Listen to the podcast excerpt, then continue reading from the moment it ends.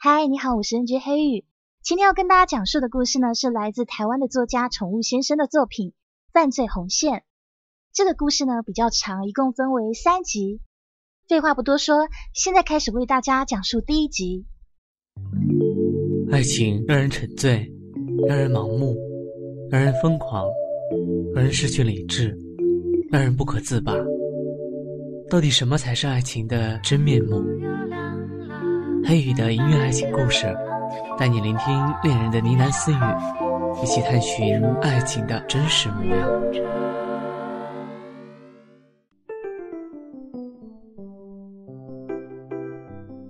哎，你好，是昨天打电话来的作家吗？来，请进，请进。我们房间呢有些简陋，啊，希望你不要嫌弃才好。哎，老公啊，客人来啦，不用再看电视了啦，快点过来泡杯茶。不好意思啊，我老公呢平常工作到比较晚，回家的时候呢瞌睡虫都发作了，所以呢他假日常常坐在电视机前面呢打瞌睡。那如果说有怠慢的话呢，还是要请见谅啊。哎，那个您包包放门口就可以了。哎，老公啊，电视机该关了，快点，沙发给客人坐。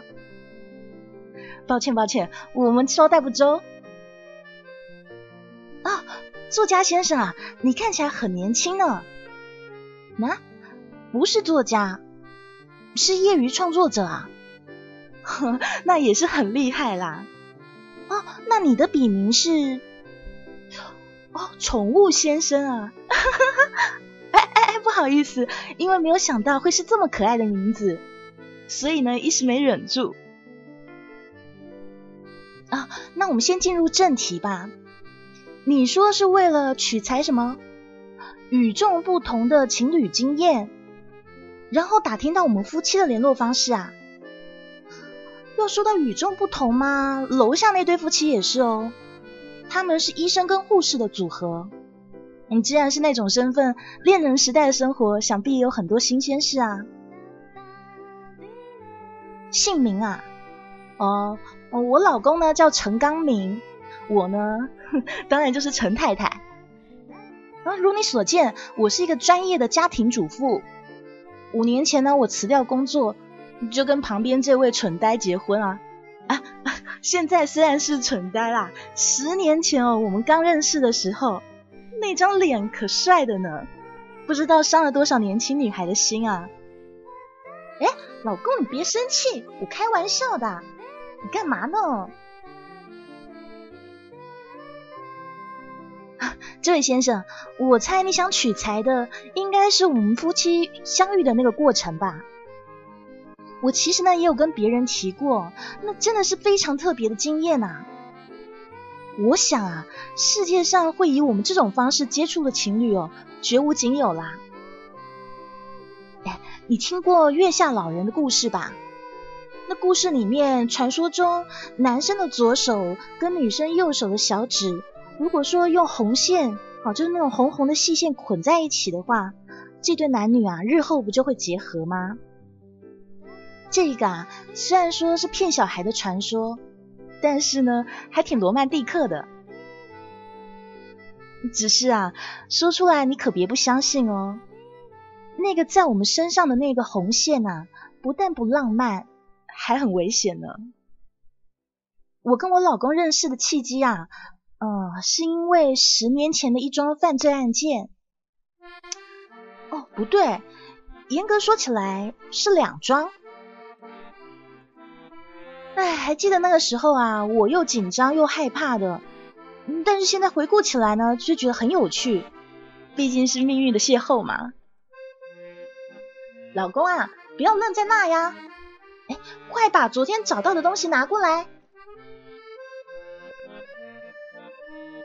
是这样的，昨天呢接到你的电话以后啊，我们两个人呢就开始回想十年前案发的经过。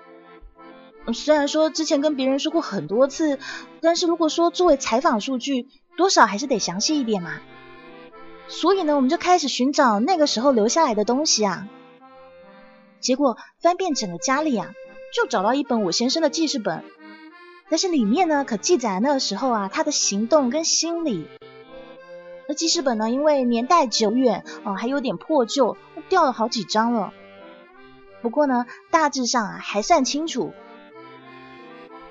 至于遗漏的部分啊，就由我直接告诉你好啦。你可以配合这本手记哦，一边听一边看，两边凑合一下，你就可以把整个案件的全貌呢大致拼凑出来了。老公啊，哎哎啊，对对对对，就这本，就这本。你过目一下吧。哦，如果要拿去影印呢，也可以啦。哎呀，厨房的水在滚了，哦，我都忘记自己在煮东西了，真是冒失啊。啊，请你在这边稍等哦，我马上回来。哎，老公啊，你茶水怎么还没有端出来呢？快点啊，别怠慢客人啦。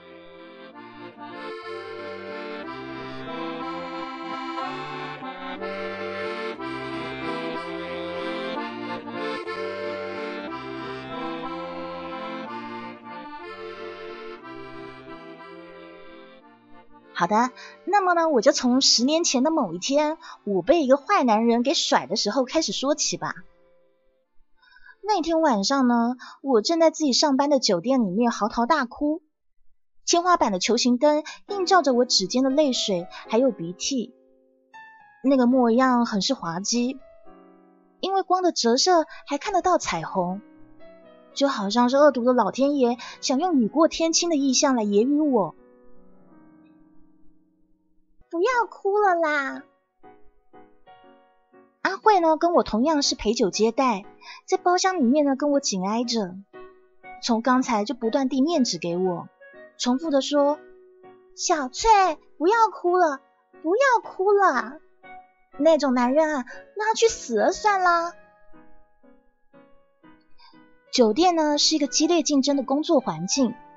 所以像阿慧这种身材有点壮、面貌不是很好看、也没有什么顾客指名的人，我是不是说的有点过分啊？但事实上他真是这样啊。像阿慧这种人呢，正是好朋友的最佳人选。这里呢是弱肉强食的世界嘛，只要稍微同情一下对手，就会死得很难看呐。工作一阵子啊，我就体会到这一点了。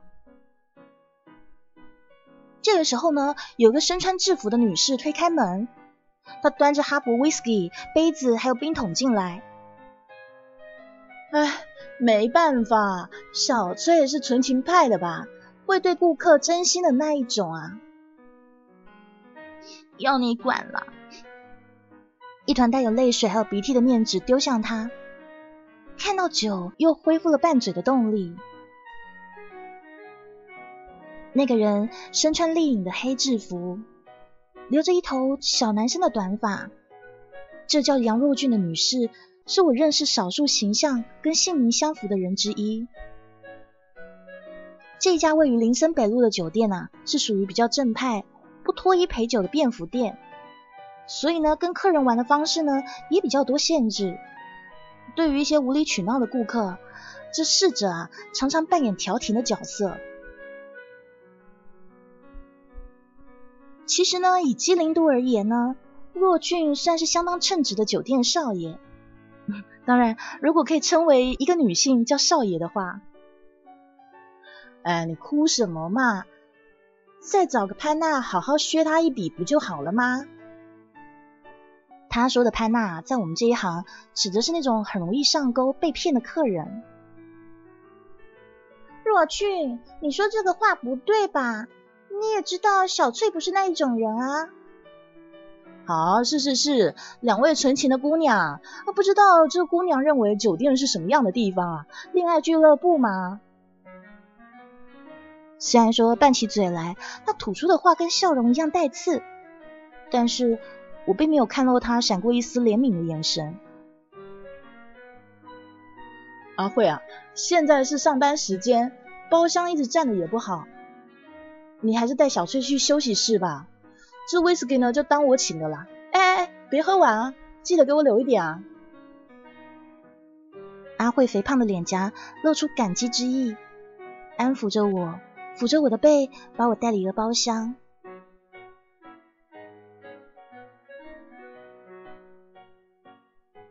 休息室里，电视仿佛为了盖过我的哽咽声，音量开得很大很大。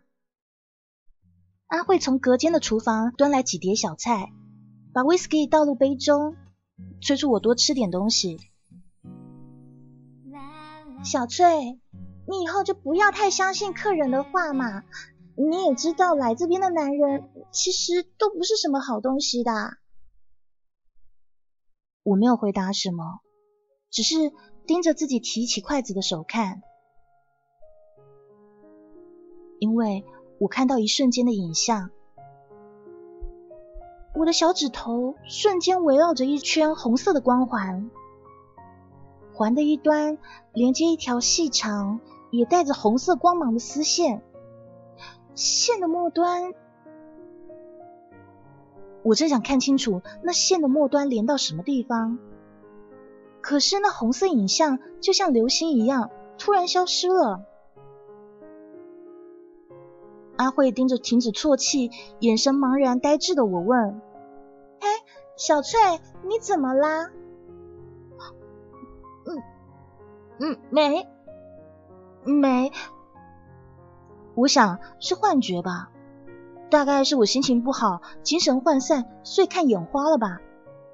小指上怎么会有红线呢？这个时候，深夜的电视节目正开始回放什么成功企业人背后的家庭这单元。我们做酒店的当然不会对这节目感到兴趣。它的用处呢，只是为这他妈的足以杀死人的寂寞啊，增加一些鼎沸的气氛。不过电视机里那女主持人就像是要把初夜献给男友，操着一口过分开朗的声调，听起来呢非常的刺耳。接下来呢，为各位介绍的是富有盛名的宝联科技哦，宝联科技的公司创立人也是现任董事长的蔡维训先生。究竟蔡先生背后是什么样的家庭支持他呢？我们要为您介绍他的家庭以及他的创业故事。原本背对电视机的我，猛然回头了。小翠，不要看啊！阿慧从背后用她粗壮的手臂环住我的双眼，挡住视线。我当然知道最好别看啊，可是我真的好想看。那没种的男人顾忌的女人跟小孩，到底长什么样子啊？那一双手臂经过我死命挣扎，终于露出一丝缝隙。经过一段简短的介绍以后，电视上出现了一位三十多岁的妇女牵着小男孩的画面。我烙印下了那个画面，瞬间。小指没来由的感觉一阵受牵引似的抽动，就好像有某个人在远处，正用那幻觉般的红线试图拉扯着我。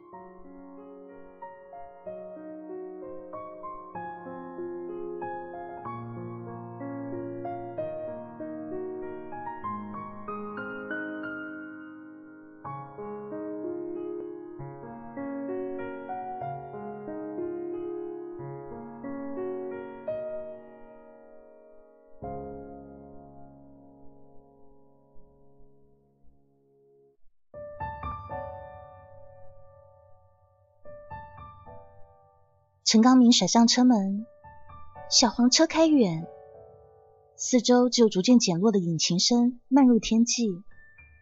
他手表的指针指向凌晨三点半，头顶上的色调仍是一片黑暗。然而再过不久，也即将渗入一股金黄色。在这秋末的时分，四周还有几扇窗户透露着些许灯光。那应该是熬夜读书的学生吧？陈刚明想着自己在三四年前也曾经跟这些人一样彻夜埋首苦读。廉价西装是沉重的铠甲，塞满文件的公事包是束缚自己的枷锁。都会男性苦闷的生活必要的装备，大概不离这两件吧。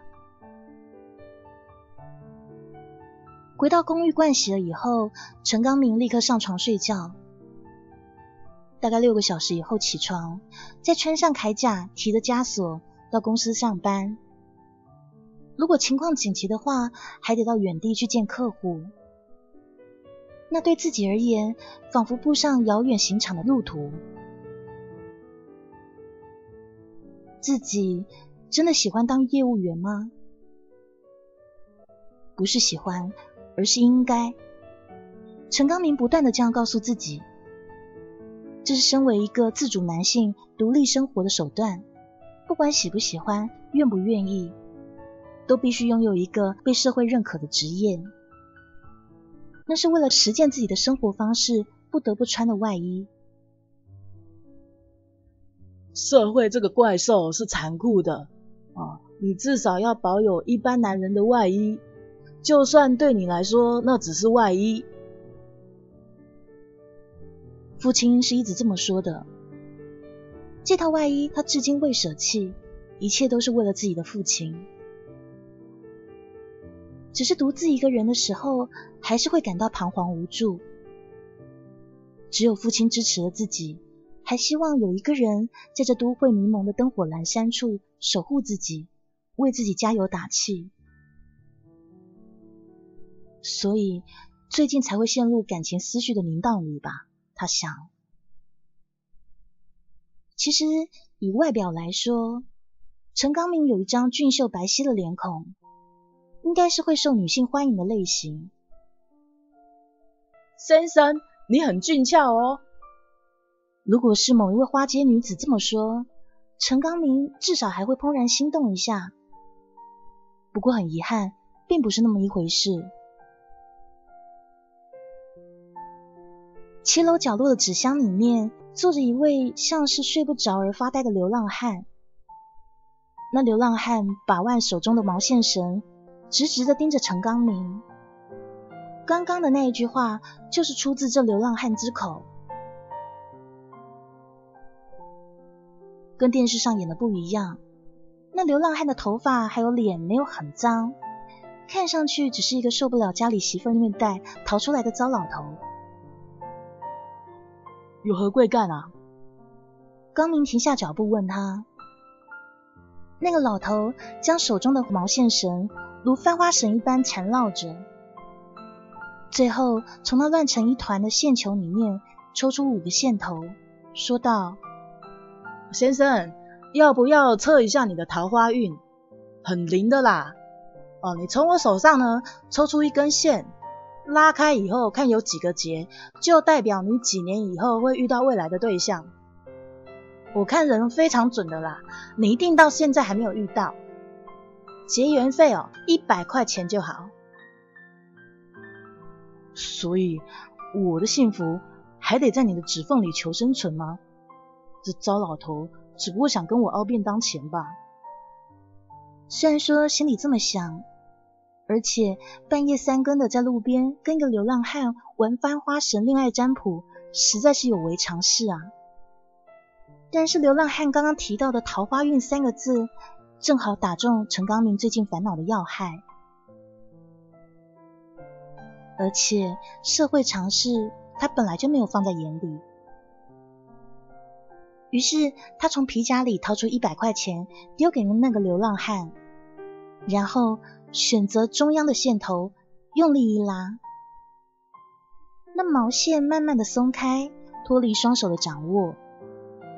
哎。这位先生，一直线呢，这表示你今年之内就会结善缘，恭喜恭喜啊！那不就是因为你根本没有打结而已吗？那根本是粗劣的魔术秀嘛！哎，好啦，先生，这一条线呢，我就送给你了哈。啊，我要去睡觉啦，祝你的爱情早日圆满啊！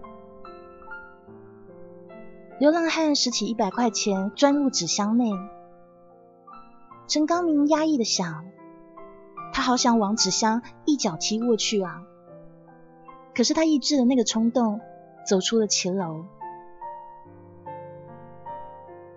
月光映照手中的毛线，让陈刚明看清楚那线的颜色，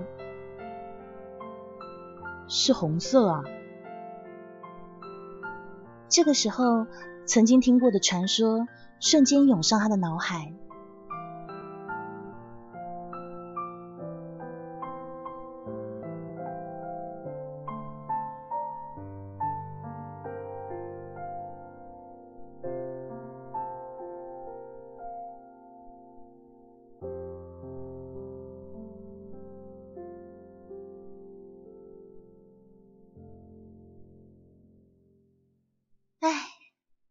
人啊，在遭到许多打击以后啊，内心一定会有某个部分变得特别脆弱吧。例如说，看到搔首弄姿的女人就想弄上床，看到惹人厌的混混呢，就想揍他一顿。至于看到负心汉的全家福照片，就会想在上面划一刀。会做出这些脱轨的事情，都是因为那一份脆弱吧？对吧，作家先生？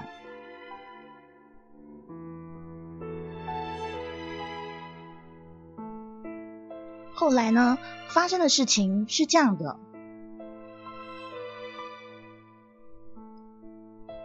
哎，不好意思啊，我今天身体不太舒服，我想请个假。嗯，那就麻烦你了，谢谢啊。打装病电话呢有一个诀窍，我都是趁起床还没有清醒的时候打，这样一来呢，声音就会变得半死不活的。我挂上话筒，身体倒向印有水色花纹的弹簧床垫。清脆的吱啊声传入耳际，身怀陪酒经验所练出的酒量，昨天晚上一丁点的 whisky 不至于造成太严重的宿醉。早上起床的时候已经是上午十点了，附有日期的时钟显示今天是星期四，明天啊就是我到这家酒店维多工作满一个月的日子了。蔡维训那个负心汉，好像是在我工作一周以后光顾的嘛。那个时候，我被他诚恳的态度骗了，还以为彼此可以互相理解信任，就跟他交往了。直到昨天，他终于露出心神不宁的表情。那个懦夫啊，什么都藏不住，要问出他的心事，就像男人打手枪一样，套一套就出来了。哎，我觉得分开对我们彼此都好。小翠，你也应该考虑一下自己的将来。哼，真是谢谢你的关心哦。那桌上那叠钞票到底是什么回事呢？我没有说出口，默默的看向他。他继续说道：“啊，这是一点心意，你可以拿去买漂亮的衣服，还有。”不要告诉我的老婆跟孩子，因为太丢脸了，是吧？这全是……我没等他说完，就把那一叠钞票甩在他脸上，来个天女散钞票，啊，砸钱的感觉真好。当然，最后还是会一把鼻涕一把眼泪的嘛。大家都知道了，那是陪酒训练的演技。老婆跟孩子啊，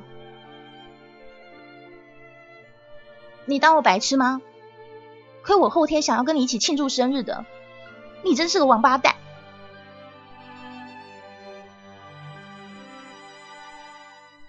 我从回想中惊醒，在梳妆台上随便抄起一样东西丢向壁橱，啪一声，一串钥匙摔落地面。那是那个王八蛋复制给我的，上面挂有办公室，还有用来金屋藏娇的公寓钥匙。现在那钥匙已经没有用了。唉，为什么电视里那女人和小孩的身影会让我那么在乎呢？我走向卧室，打开壁橱，除了一部分的衣服以外，其他都是在酒店穿的洋装跟套装。我拎出了 T 恤跟牛仔裤，随意套上以后，便拿起肩包出门，往闹区的方向走过去。我想去公园吹吹风也好吧。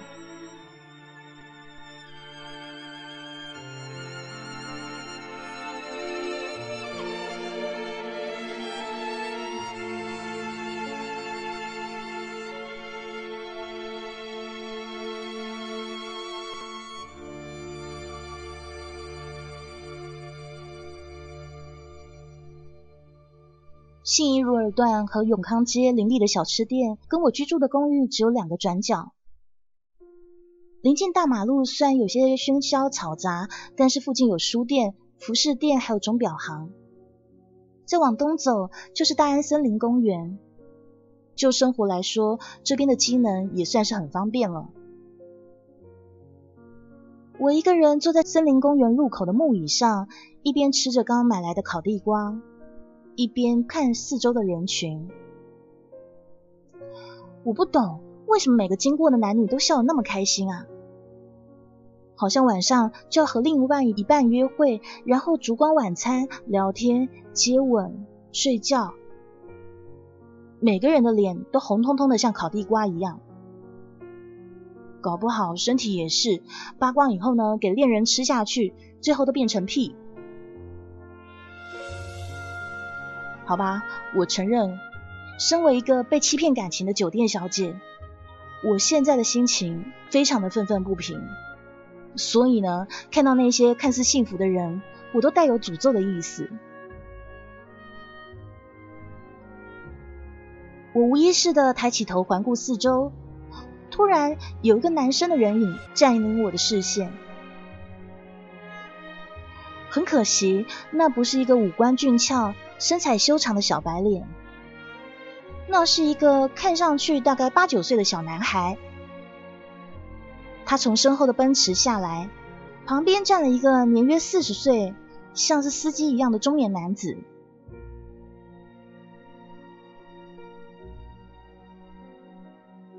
那个小男孩听中年男子低耳说几句话，转身呢朝公园入口跑去。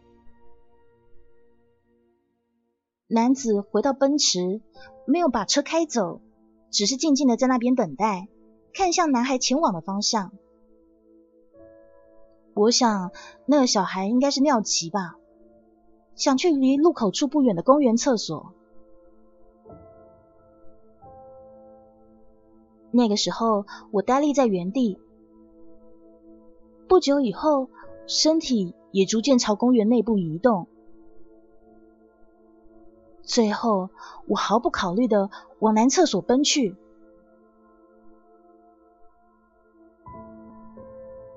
那个小男孩的那张圆脸，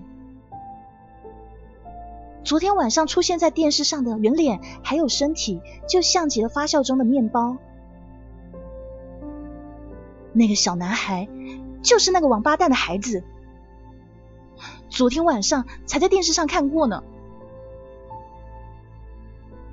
我一边摆动穿运动鞋的双脚，一边用左手在肩包上寻找着某个东西。那个东西是前几天我从购物频道买过来，用来防身的五万伏特电击棒。那个时候，我也不知道我到底在想什么。我毫不犹豫的冲进男厕所，里面除了那个小男孩的身体以外，没有别人。小男孩背对我，把弄了自己的小宝贝，还一边唱哆啦 A 梦的主题曲。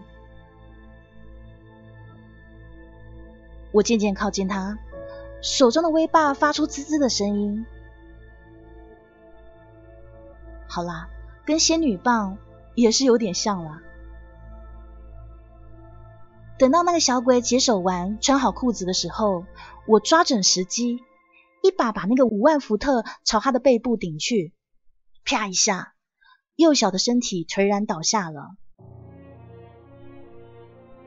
然后我立刻背起那小男孩往厕所外狂奔。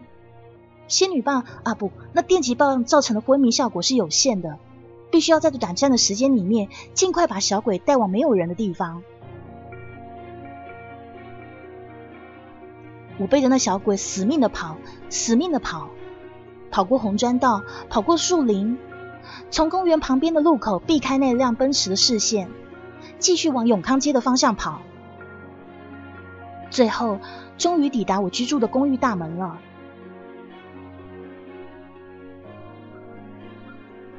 我气喘吁吁的上楼，推开我的房门，将那个昏迷的小男孩放到沙发上，然后我才意识到一件事情：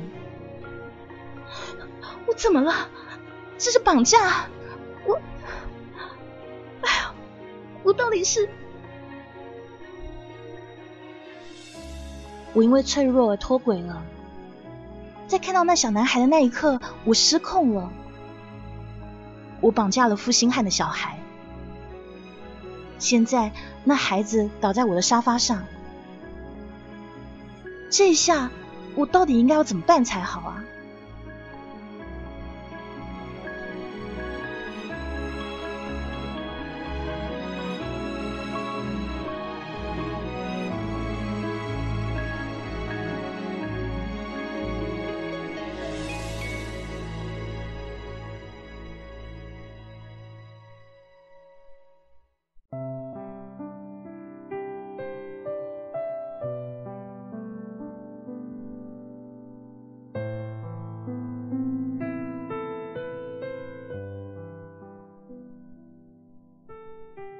高明的身体被连日来的负荷纠缠着，以至于他刚听到老爸出事的消息的时候，还没有意识到什么，就这样沉沉的睡去。直到早上起床，沉痛感才慢慢从胸口涌上。于是他拨了电话，向公司的主管请假。而现在是中午十二点。方才自己都想些什么呢？那些情绪就像将黏糊糊的糖浆灌到大脑里面一样，浓稠的液体逐渐在脑浆里面扩散、晕开。还记得以前曾经有过类似的感觉，那是小学时候在玩具店摸走一支铅笔的时候，后来被父亲发现，痛打一顿。老爸，对了，该去医院看看他了。这个时候，刚明起身打开公寓的房门，邻居的铁门也应声开启。一位女性探头探脑的走出来。啊，嘿，午安。刚明僵硬的欠身，对方呢也勉强的回答：“这个女的是从来没有见过的邻居。”你好，我是上个月才搬来的，想说跟邻居们打声招呼，可是一直都没有人应门。我还在想说，哎，你这房间不会是什么暴发户金屋藏娇的地方吧？哎呀，搞了半天真的是有人住的，对不起啊。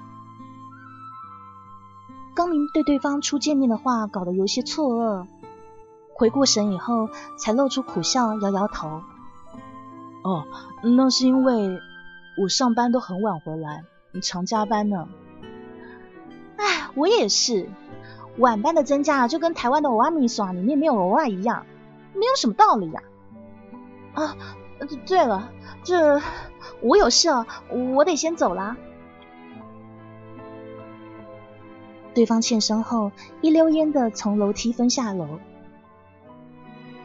虽然说只是短暂的交谈，但是刚刚那女人脂粉未施的瓜子脸，还有一头微卷的卷发，无厘头的说话，还有动作，已经让陈刚明留下深刻的印象。这女人看起来年纪好像跟自己差不多吧，大概二十七八岁吧。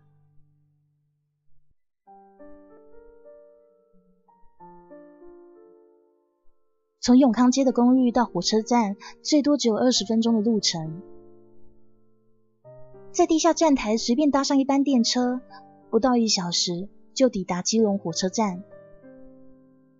从检票口走出去，刚明立刻往医院走去。一路上，刚刚那女人姣好的面容还有身影，还留在陈刚明的脑海挥之不去。哎，这先生啊，一直线呢。那天晚上跟自己玩翻花神恋爱占卜的那流浪汉说的话，也不断的出现。他心想，搞不好那流浪汉真的是月下老人扮的吧。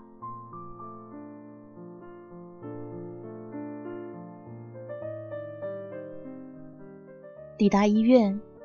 病房是数平大的空间，或许因为还是大白天，电灯没有打开，却使浅白色色调的墙壁显得有点灰暗了。一个英法的老人呆坐在病床上。即使听到房门开启的声音，老人的眼神也没有转向那里。刚明的母亲从敞开的门口靠过来，我去问医生了啦哈，医生说你爸的身体状况还好，因为发现的早，很快就醒了。不过问题好像没有那么简单，老爸该不会是……失忆吧？哎，没那么严重啦。今天早上他醒来的时候，我就跟他说话，他还认得我。他跟他说话呢，也会有反应，只是不知道为什么，就是讲一句应一句，眼睛一直看墙壁。老爸是不是得了忧郁症啊？我本来也是这样想啊，啊，问医生，医生说不至于啊。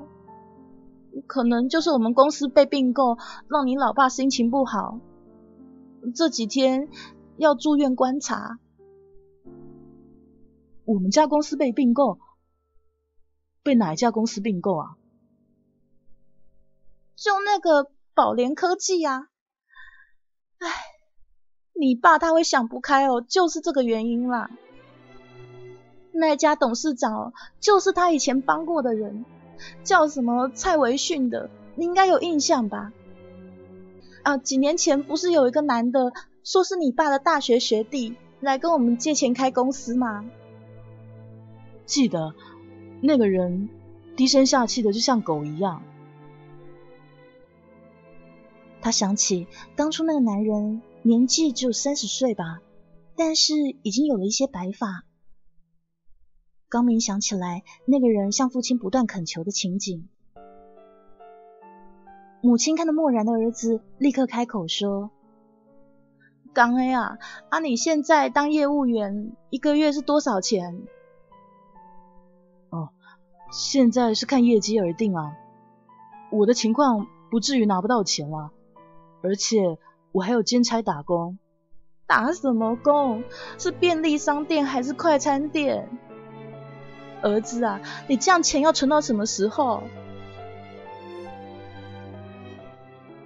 那个时候我不就跟你说吗？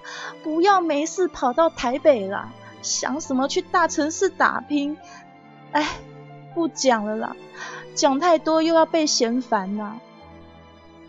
你爸也真是的呢，那个时候怎么会答应你一个人出去住？哇，我真是搞不懂。母亲发完牢骚，说是要回家拿一下东西过来，留刚明一个人。刚明看着木然的父亲，开口道：“爸，呃，爸，我想把外衣脱掉。啊啊，反正房间里很热。爸，你这呆子！”刚明在心中大喊：“你忘了吗？你忘了当年跟你摊牌的时候，你狠狠赏了我一巴掌吗？然后我就跟你进行有史以来最长的父子对话。你最后叫我穿上给社会看的外衣，你把这些都给忘了吗？为什么？为什么会变成这样呢？爸，那我脱给你看哦。”啊啊，衣橱在那里啊！不行，完全不行。现在的爸爸，就算我在他面前表演吞剑，他好像也没有什么情绪反应了。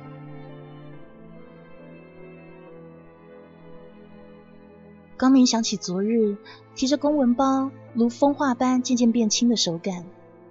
那是否意味着逐渐消失的父子羁绊呢？蔡维训，你好样！黏糊糊的糖浆灌入大脑，浓稠的液体渐渐在脑袋里扩散。他终于想起来这是什么样的感觉了。那是犯罪细胞即将蠢动的预告。蔡维训，忘恩负义的东西！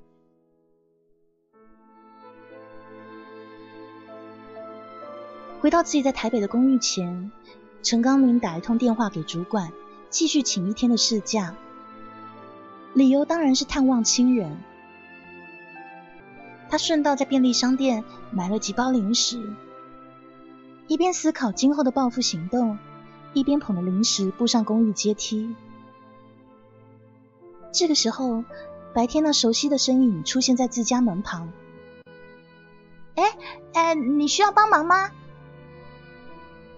那个女人正要开门进房，看到捧了一大袋东西的他，立刻上前询问。陈刚明笑着摇摇头，单手掏出钥匙开门。这个时候，从某个地方传来好像是小男生放声大哭的声音。旁边的女人摆出僵硬的笑容。而陈刚明也蹙起眉头，两个人在自家房门前苦笑了一阵子。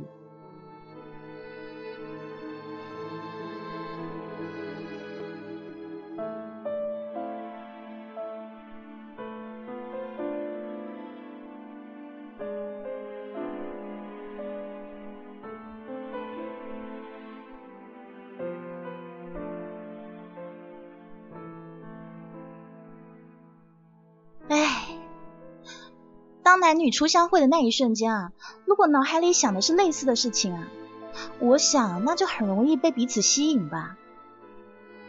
我是这么认为的。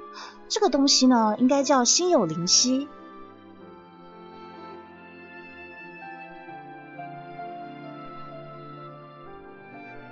我把手中的东西放到茶几上，迅速的关上铁门还有木门，然后四肢无力的瘫软下来。那个死小鬼的哭声不绝于耳，就像是走音的起床号啊呜呜的叫。唉，真想冲过去赏他几巴掌，只是那么做就跟在保险套上戳个洞一样，一发不可收拾啊！小孩子哭得厉害的时候啊，你打他，他只会哭得更厉害。现在两扇门都已经关上了，这样子外面跟隔壁应该都不会听到了吧？我刚刚真是太疏忽了，没有想到就这样一下下，那死小孩居然哭了，没有想到会被邻居给听到。如果说发现邻居绑架小孩子，那个人不会默不作声的吧？虽然他看起来挺亲切的，长得也还不错。哎，不对，我在想什么啊？都不像平常的我了。电击棒的威力啊，不会持续多久。那小子啊，想必早就醒了。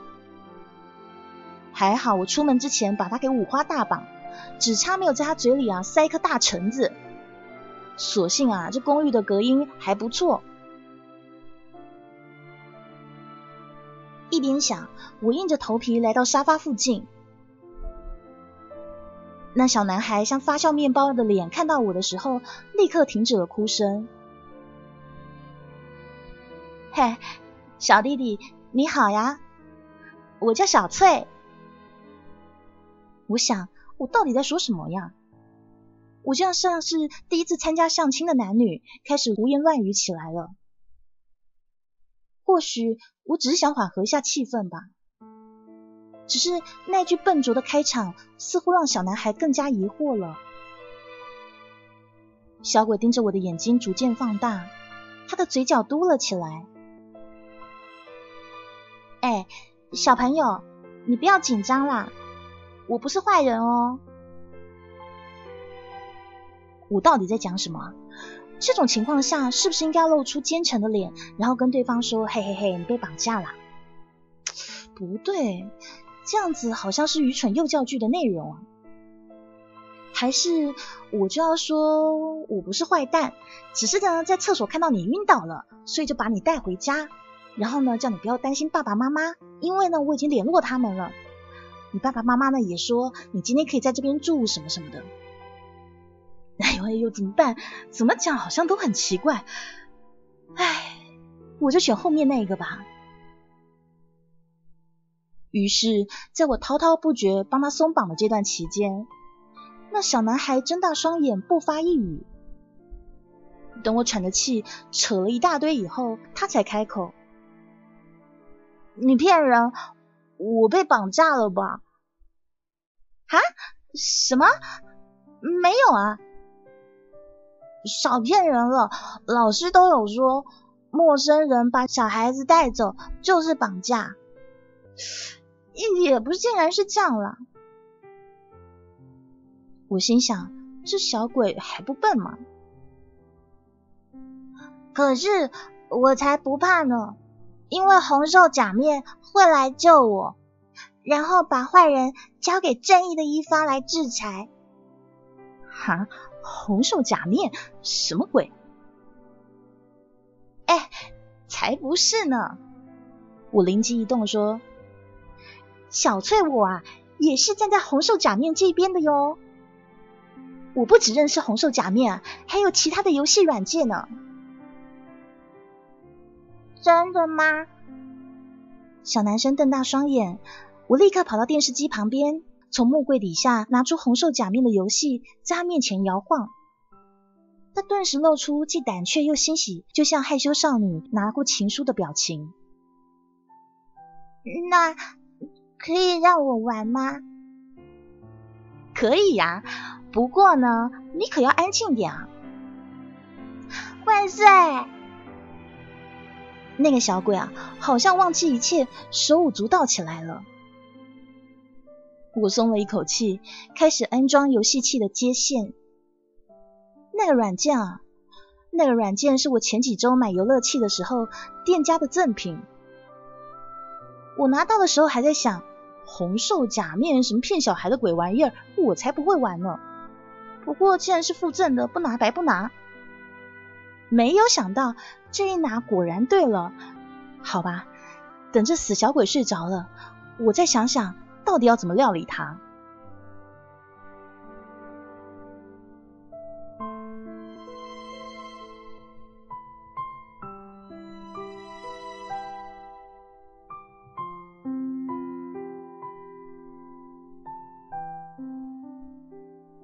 我认为呢，脸蛋胖嘟嘟的小孩把零食塞到嘴巴里面，这种动作啊，一定是由他的脊髓控制的。我怕那个小鬼肚子饿又哇哇叫，于是呢，我打开了一包刚买的洋芋片放在他身边，就回到书房专心的想事情。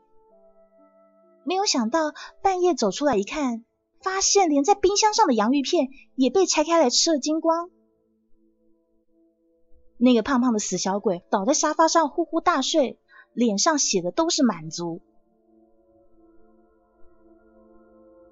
当下我有一股朝他胯下踢去的冲动，不过要是真的踢了，这小鬼醒了以后大声嚷嚷麻烦，还是直接把他给宰了吧。夜阑人静，我把双手扣住小鬼的脖子。四周只听到他的鼻息声。蔡维训，王八蛋！你儿子现在小命在我手上。我缓缓加重双手的力道，那小鬼的呼吸声随着喉部的压迫逐渐变得浑浊。不久以后，他的面孔开始扭曲，四肢也发生痉挛。我把对那个王八蛋负心汉满腔的愤恨凝聚在我的指尖。薄弱的小生命逐渐走向尽头，他的挣扎越来越趋缓。我再加把劲，就可以创下一周结束十条生命的记录。六只蚊子，三只蟑螂，跟一个小孩。快啊，用力点，还差一步啊！回想到那个男人的面孔，杀了这小鬼，杀了这小鬼，快！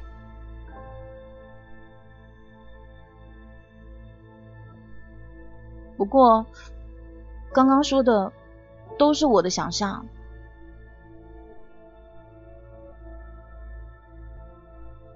我放开双手，抱着懊恼的情绪回到我自己的房间。孩子是无辜的吗？不，我只是觉得他还有利用价值。早上九点，五楼的惺忪的睡眼起身，那睡在客厅的小鬼还没有醒。昨天不是我心软，只不过还没有利用他玩罢了。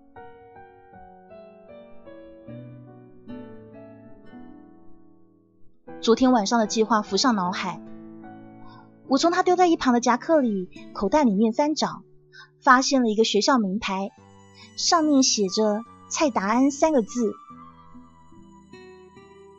我把小鬼的名字记在脑海，然后在桌上一本便条簿上写着：“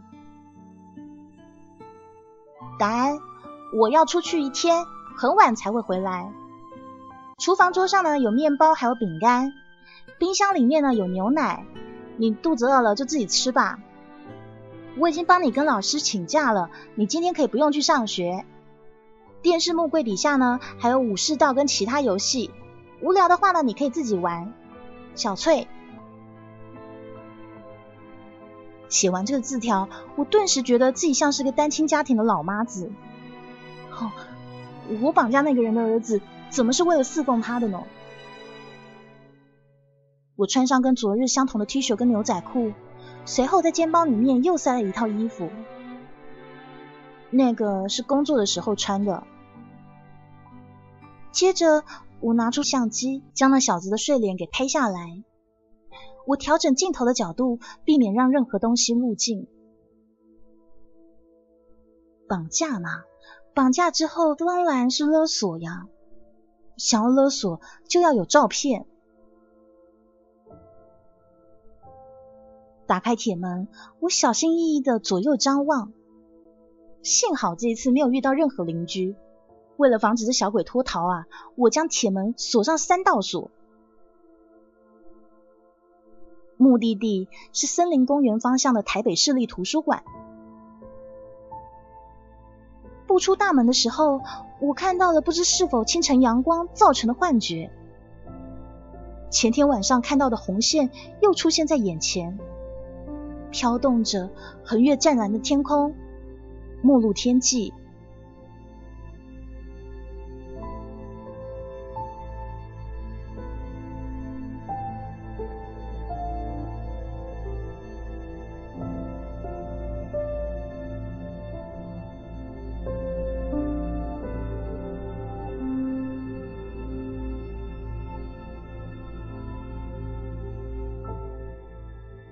在每个人要出生之前。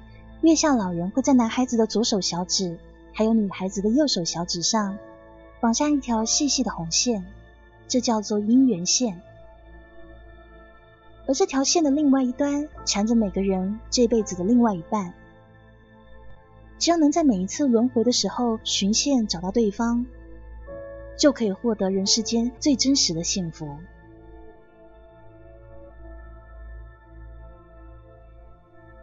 正午时分，陈刚明坐在宝联科技大楼的会客室，思考了这个民间传说。哎呦，一直线呢，这表示哦，你今年之内就会结缘。刚明敲了敲自己的脑袋，告诉自己别妄想了。那句话不过是那流浪汉收了一百块钱，想打发自己而已呀。会去相信占卜结果的人，脑袋才有毛病呢。那个老头一定是常这样子缠着人不放，骗吃骗喝的。他说的话不可能是真的。不过说来也奇怪，遇到那个老头当天，就立刻遇见一个素未谋面的女性，而且还是两次。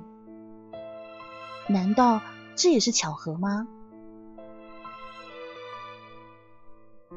那个女人的脸孔瞬时浮上刚明的意识表层，表情因为眼神变得尖锐，但是神色似乎交杂着不安、彷徨。那个女人在渴求什么吗？她是不是和我一样，全身犯罪神经正骚动着呢？